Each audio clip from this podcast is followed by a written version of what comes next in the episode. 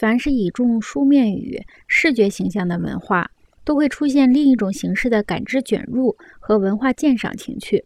我们的希腊导游手册一时兴起，做了这样一番解释，请不要为此而感到奇怪。你在希腊逗留期间，希腊人常常会拍你的肩膀，和你拥抱，用手指头戳一戳你。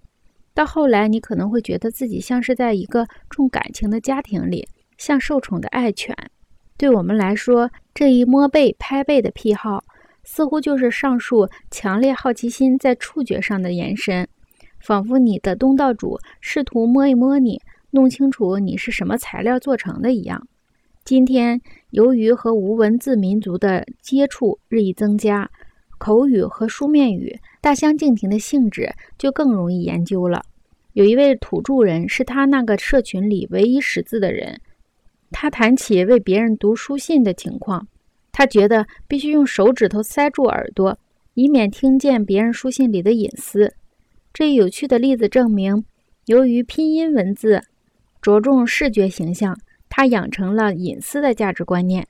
这种听觉和视觉分离、个人和集体分离的情况，没有拼音文字的影响是难得发生的。个人主义和保守隐私的习惯需要视觉功能的延伸和放大，这种延伸和放大口语词是无法提供的。将口语词和书面词进行对比，有助于了解口语词的性质。拼音文字固然可以分离并延伸词语的视觉功能，然而它却比较粗疏和缓慢。今晚这个词的书写方式不多。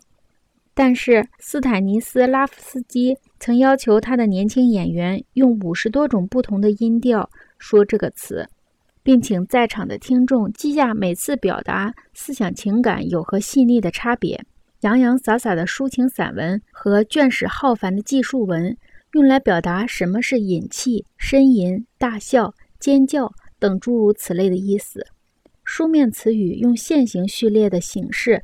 详细表达了口语词汇中稍纵即逝的隐蔽的含义。